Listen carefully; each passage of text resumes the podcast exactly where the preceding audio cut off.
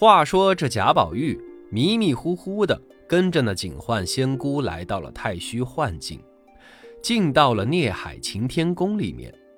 一走进来，先看到的是两旁并排着好多的小房间，每个小房间的门口都挂着牌匾和对联儿，上面写着“痴情司”“结怨司”“招提司”“夜怨司”“春感司”“秋悲司”等等。嘿，一股洗浴中心的感觉就来了哈。当然，贾宝玉还是个孩子嘛，也没来过这种地方。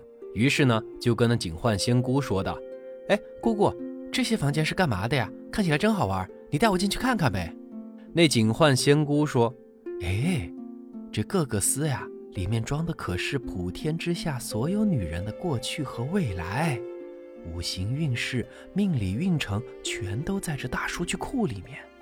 这个呀。”只有我们仙人才能看，你是个凡夫俗子，怎么能看这些呢？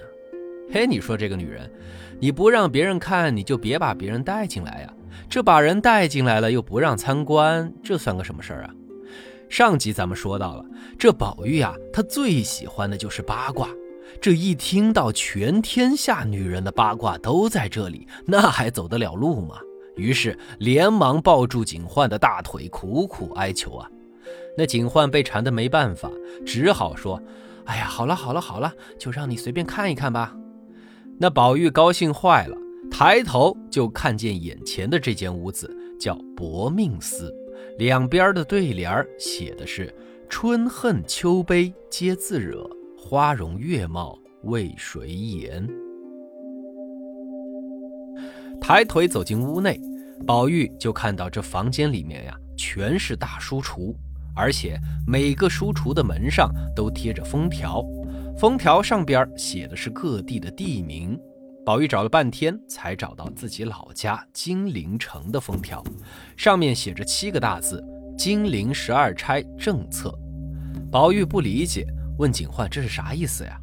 警幻说：“这就是金陵城所有美女中综合排名前十二位的命运之策。”宝玉说：“不会吧，这金陵城这么大，咋可能才十二个美女啊？别说金陵城了，就是我家里上上下下都有好几百个美女呢。”警幻说：“哎呀，都说了是前十二个嘛，你看下面还有两个橱窗，就是未入选前十二名的其他女孩子们。那些再平庸一点的女孩子们呢，可是没有资格记录在册的哟。”宝玉一听这么说，连忙往下看。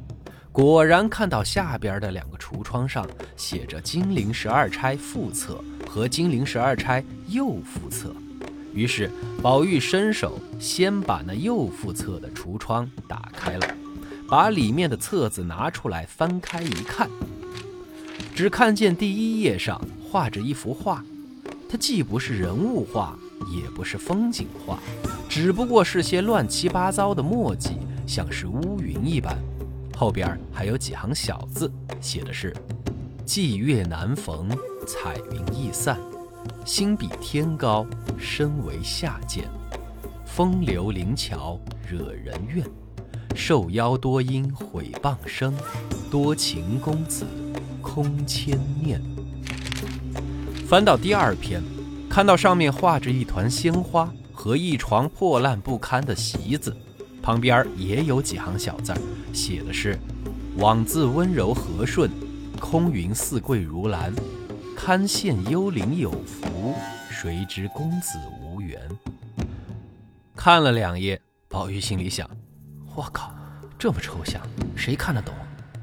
哼，肯定是这些女子等级太低了，画画的人懒得画她们。我换一边看。”于是。宝玉就又把那旁边的副册的橱门打开，拿出一本副册来看。翻到第一页，只见画着一株桂花，下面有一个干涸的池塘，池塘里面满是枯死的荷花和莲藕。旁边写的小字是：“根病荷花一径香，平生遭际实堪伤。自从两地生孤木，致使香魂返故乡。”宝玉马上把书扔了，心想：果然这一批女子的级别也不够，那还是看政策吧。前十二名的女子肯定写的比较详细，于是呢就把那政策取了出来。翻到第一页，上面画的是两株光秃秃的枯木，那枯木枝上还悬着一根围巾，哦不，仔细一看是根玉色的丝带。再仔细一看，这两株枯木长在一大片白茫茫的雪地里，那雪地里面还落了一根金簪子，闪闪发亮。再看那画上写的文字是：“可叹停机德，堪怜永续财。玉带林中挂，金簪雪里埋。”宝玉一看傻了，这这这这。这就是排名第一的美女，这哪个龟儿子画的？这这这这太虚幻境啷个流行耍脑筋急转弯嗦？哎，算了，问那个警幻仙姑也没得用，一会儿又说啥子天机不可泄露。我我将就着看嘛。翻到第二页，画的是一张弓，弓上面画着个香园，旁边的文字写的是：二十年来辨是非。榴花开处赵公为，三春争及初春景，虎兕相逢大梦归。再往后面翻一页，看到两个人在岸边放风筝，旁边是一望无际的大海，海上还飘着一艘船，船上有位女子在掩面哭泣，旁边的小字写的是：“才字精明，志自高。”生于末世运偏消，清明涕送江边望，千里东风一梦遥。再后面一页是天上几朵云，地上一汪水，小字是富贵又何为？襁褓之间父母为，展眼吊斜晖，湘江水逝楚云飞。下一页。画着一块美玉掉进了污泥里面，小字是“玉洁何曾洁，云空未必空，可怜金玉质，终陷淖泥中。”再往后翻一页，画着一匹饿狼在追一个美女，好像要把她吃掉似的。小字是“仔细中山狼，得志便猖狂，金龟花柳志。”一载赴黄粱，宝玉心想：好歹我碰到一幅猜得出谜底的画了。这幅画的谜底肯定是饿狼传说呀！嘿，我实在是太聪明了。再下一页，画的是一座古庙，庙里面有一个美女独自坐着翻看经书，小字是：堪破三春景不长，缁衣顿改昔年妆。可怜绣户侯门女，独卧青灯古佛旁。再后面，画的是一座冰山，上面有只凤凰，小字写的是：“凡鸟偏从末世来，都知爱慕此生才。一从二令三人木，哭向金陵事更哀。”宝玉心想：“哎，这道题我也知道，这肯定是凤凰传奇啊！”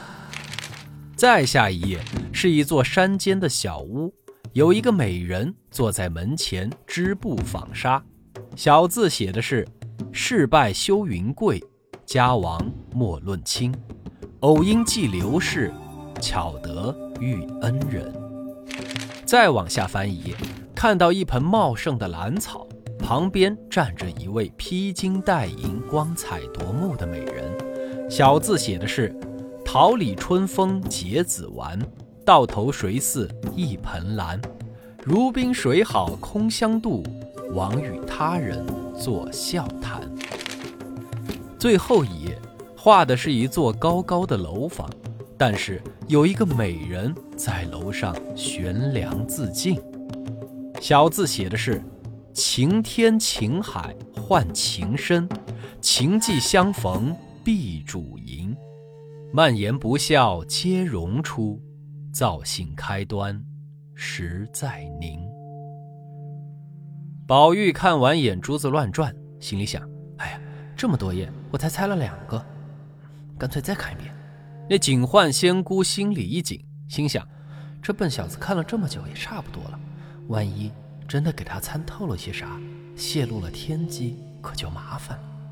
挨领导批评是小，万一把工作丢了，那可就是大了。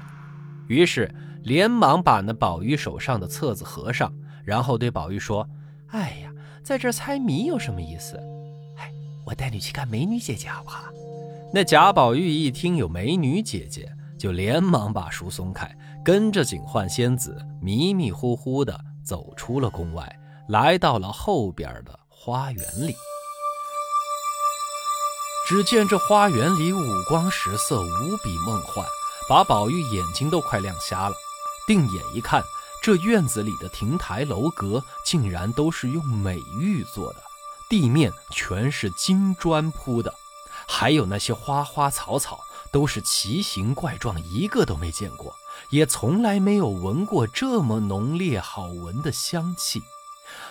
这才是真正的奇葩呀！宝玉看到这些都傻了。警幻微微一笑，大声叫道：“姑娘们，出来接客啦！”听到这话，宝玉惊出了一身的冷汗呢。小小的年纪，即将承受着他这个年纪不该有的考验和压力，那么他又将如何应对，又将如何化解呢？咱们下集接着说。